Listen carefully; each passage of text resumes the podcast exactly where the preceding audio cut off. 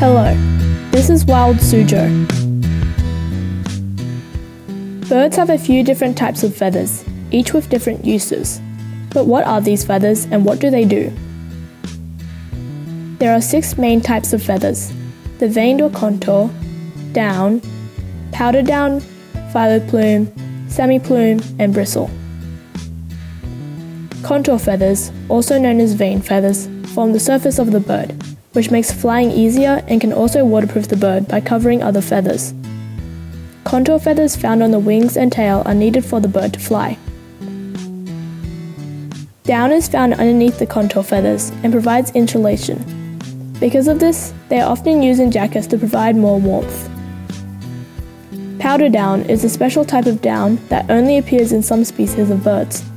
The feathers are not molted and continue to grow, the tips of them disintegrate over time, making fine particles or powder. Filoplumes are a type of modified contour feather that will stand up like hair. They have sensory and decorative purposes. They are situated behind contour and down feathers and circle around the base of those feathers.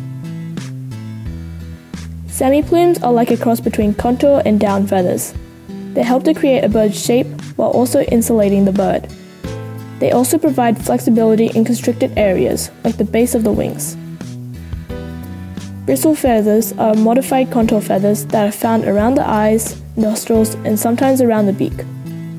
They don't appear on every bird, and in flying insect birds, like tyrants and flycatchers, they can help scoop up insects.